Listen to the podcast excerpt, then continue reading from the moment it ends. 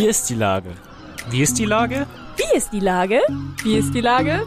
Wie ist die Lage? Wie ist die Lage? Wie ist die Lage? Der fast tägliche Podcast mit Lars Meyer.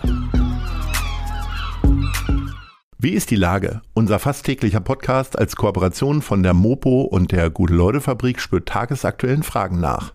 Mein Name ist Lars Meyer und ich rufe fast täglich gute Leute aus Hamburg an. Unser Partner, der das diese Woche möglich macht, ist das Mercado in Altona. Am Sonntag, den 6.11., ist verkaufsoffener Sonntag und Blaulichttag im und um das Mercado. Unter dem Thema Ehrenamt laden bereits zum fünften Mal verschiedene Organisationen zum Engagieren und Mitmachen ein. Das war Werbung. Herzlichen Dank. Heute befrage ich Rea Harder und die ist nicht nur Ehrenkommissarin der Hamburger Polizei, sondern spielt auch in Notruf Hafenkante in Polizeiuniform. Ahoi Rea! Ahoi, ahoi, Lars. Liebe Rea, ähnlich wie beim Großstadtrevier spricht man bei der Hafenkante von einer Kultserie. Was macht denn den Kult aus? Ich glaube, Kult ist man ja, wenn man schon eine Weile am Markt ist und sich äh, da etabliert hat und ähm, die Leute einen gerne sehen und damit irgendwie was Angenehmes und Positives verbinden. Und dann wird man zum Kult. Und ich glaube, das hat die Hafenkante ganz gut geschafft mit ihren Geschichten und mit ihren Leuten, die äh, mitmachen. Wie ja. viel wie viel Spaß macht es denn? Ich meine, klar, es macht dir ja Spaß, sonst würdest du es nicht machen. Aber äh, wie viel Abwechslung bietet denn so ein Serienalltag für dich als Schauspielerin? Ja, also das ist ja das, was die meisten Leute und vielleicht auch viele andere Schauspieler gar nicht so glauben können, ähm, dass das in der Tat super abwechslungsreich ist. Ähm, selbst wenn das jetzt eine Polizeiserie ist, wo man natürlich auch irgendwie Dienst nach Vorschrift machen möchte, also ist es jedenfalls mein Anliegen, damit das alles so nah wie möglich am Polizeialltag erzählt wird. Ähm, aber dadurch, dass das eben verschiedene Fälle sind, verschiedene Episodenhauptrollen und äh, ich ja auch verschiedene Partner schon hatte in der langen Zeit, ist das für mich super abwechslungsreich. Und ich habe ja natürlich auch zwei Kinder bekommen in der langen Zeit. Siehst du? Wie oft kommst du denn in Kontakt mit richtigen Polizisten? Hast du einen Strafzettel bekommen in den letzten Wochen mal? Ich meine, falsch parken kriegt man äh, hier ganz schnell Zettel, ne? Ja, ja, schwuppdiwupps hat man schon einen Zettel dran. Ja, letztens habe ich äh, gedacht, ich bringe ja nur ganz schnell das Pfand weg. Ja, denkst du, Puppe. Mhm. Zack, hatte ich einen, und das ist ja richtig teuer geworden. Oh, naja, ja, das war ein Strafzettel und dann habe ich leider auch äh, von der französischen ähm, Autobahnpolizei äh, einen äh, zu schnell Fahrzettel bekommen.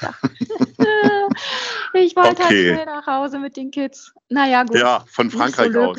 Na klar. Ja, ich, ich, dachte mir, weißt du, so eine halbe Stunde schaffe ich doch. Nein, so schlimm war es denn nicht. Ähm, ja, und ansonsten habe ich ähm, schon echt steten Kontakt mit der Polizei, weil äh, ich ja auch einen Ansprechpartner habe, falls ich mal Fragen habe äh, den Dreh betreffend. Und äh, ja, wir schreiben oder telefonieren echt öfter mal, wenn irgendwas unklar ist oder einfach mal so. Weil ich finde, das gehört irgendwie dazu. Am kommenden Sonntag triffst du ja auch auf die realen Kollegen vom PK21. Da ist nämlich der fünfte Blaulichttag in Altona rund ums Mercado.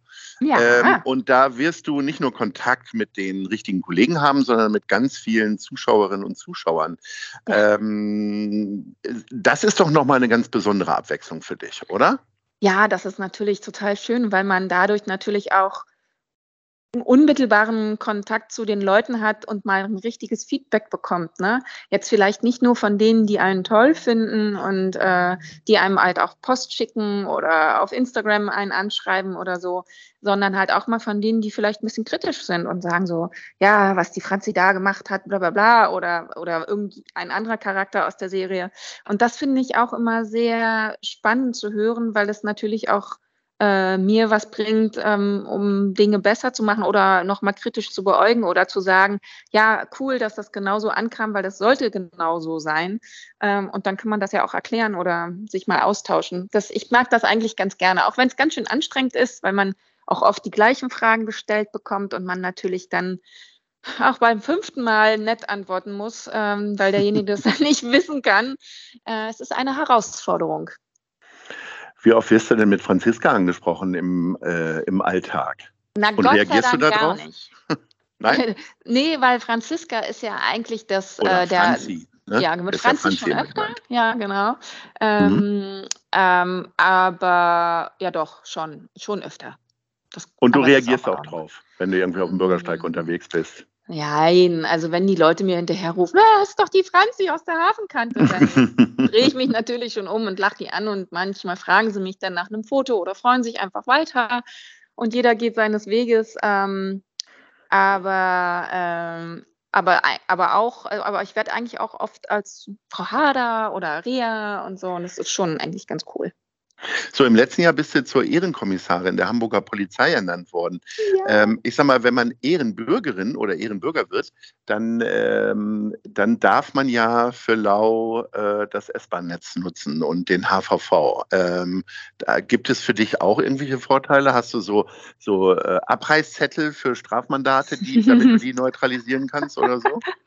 Das wäre eine gute Idee. Nee, ich habe äh, nur den schönen Titel, äh, ähm, den ich tragen darf und keine sonstigen, ähm, naja, Ver Vorteile. Verbesserungen, Vorteile, genau. Äh, außer dass ich natürlich äh, öffentlich äh, für die Polizei wie zum Beispiel beim Blaulichttag eingeladen werde oder ähm, wenn es dann endlich mal wieder auch die ähm, den großen Polizei, die Polizeishow gibt, dann wäre ich natürlich auch eingeladen. Also es gibt schon kleine Bess- Verbesserungen schon auf jeden Fall.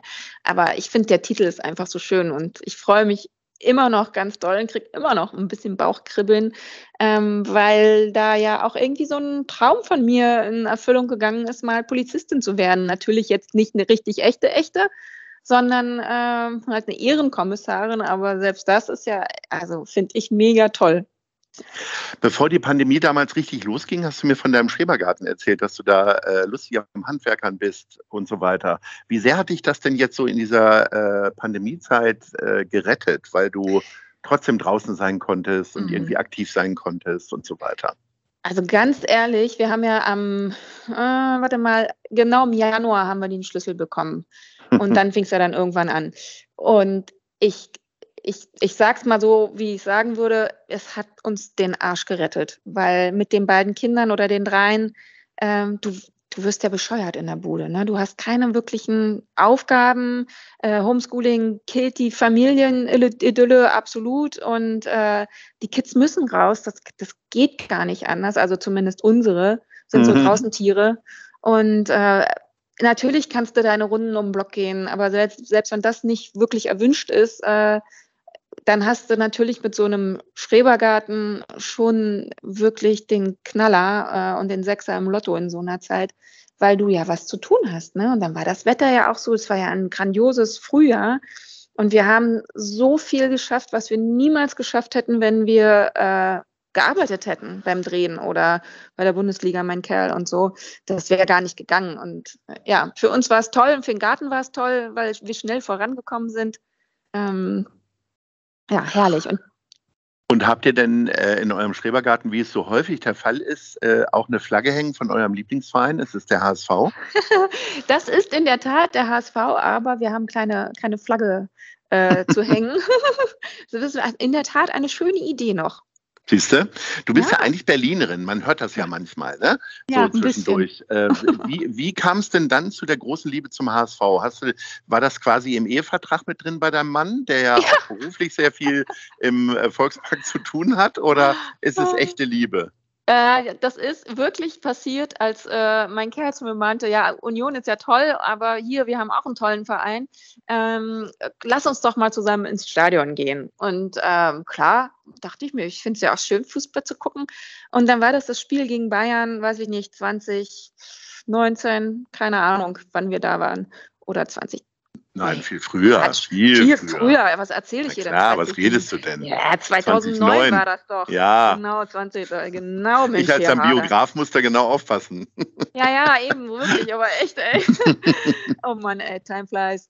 Nee, also das war jedenfalls dann und das war so schön und so eine tolle Stimmung und der Fanblock hat mich wirklich umgehauen und äh, diese ganze Fanliebe und wie die hinter dem Verein stehen und äh, dann habe ich ja mit dem Verein sogar noch zu tun bekommen durch den Hamburger Weg und äh, ja, das finde ich toll und deswegen bin ich äh, ja jetzt gerne und viel beim HSV. So, und wenn du aber nicht äh, ins Stadion gehst, dann äh, gibt es bei unserer Top 3 die Lieblings-HSV-Kneipen äh, von dir. Was ist denn Platz 3?